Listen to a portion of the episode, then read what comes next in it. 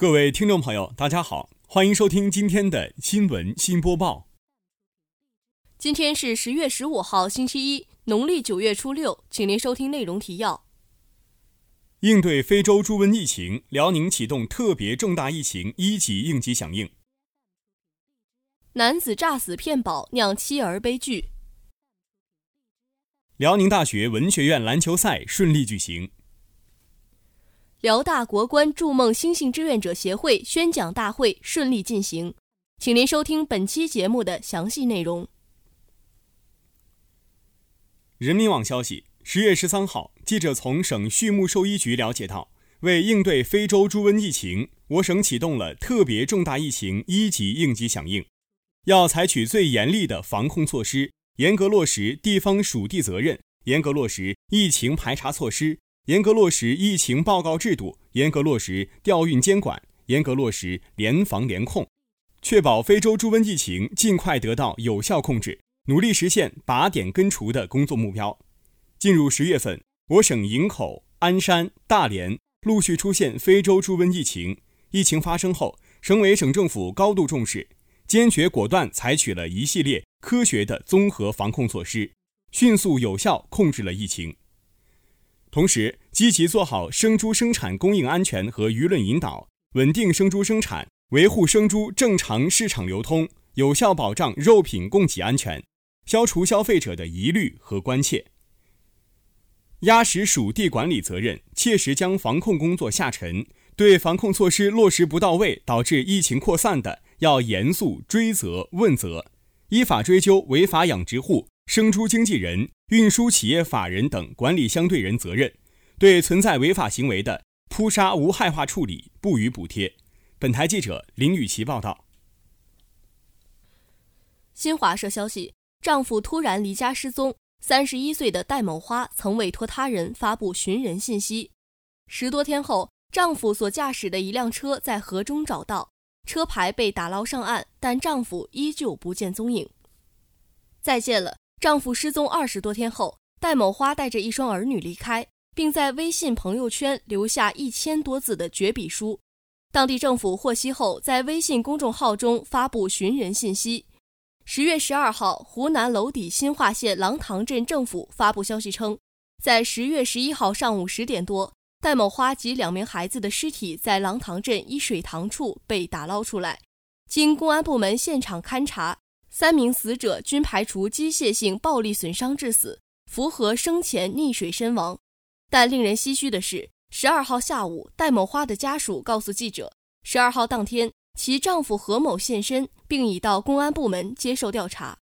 十二号晚间，警方通报称，何某制造车毁人亡假象，是企图骗取保险金。他目前已被刑拘。本台记者林雨琪。大学之声消息：三 v 三篮球赛分为两个阶段，第一阶段将参赛队伍分为八个小组，每个小组中的队伍两两对战。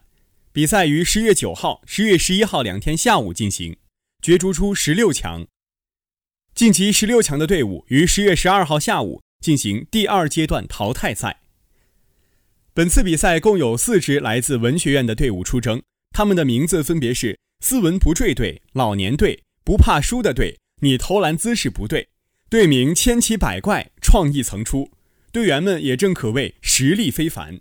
防守时他们镇定自若，阵型紧密，丝毫不乱。在严密的一对一盯人联防中，谋求转守为攻的时机。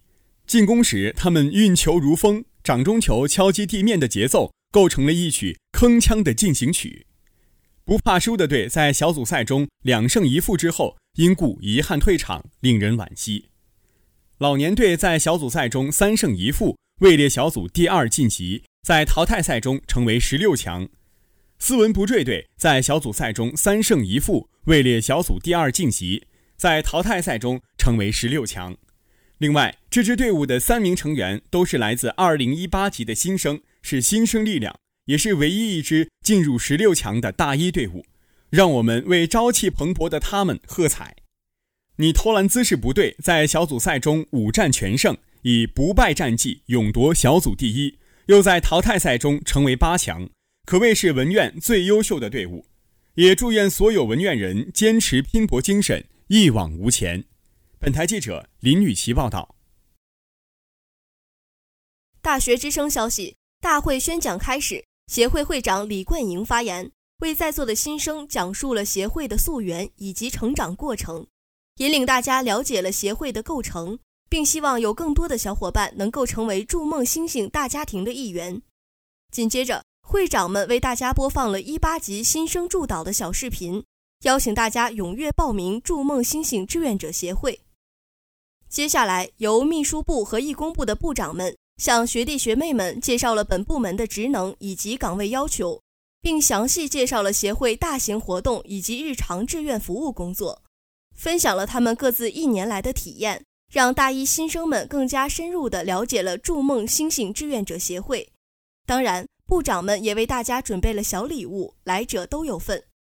在介绍过程中，部长们也通过播放纪录片等形式为大家介绍了自闭症，让大家对自闭症患者有了更直接的了解。活动接近尾声，由协会会长张涵玉进行大会总结。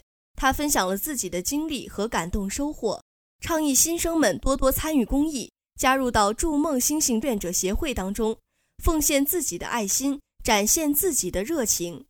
接着，他为大家播放了来自学姐学长的祝福视频。公益事业并不好做，但是有了你，我们才会更加充满力量。本台记者林雨琪报道。今天的节目就为您播报到这里。感谢导播孙雨晨，编辑林雨琪，主播于腾龙、刘科涵。接下来，请您收听本台的其他节目。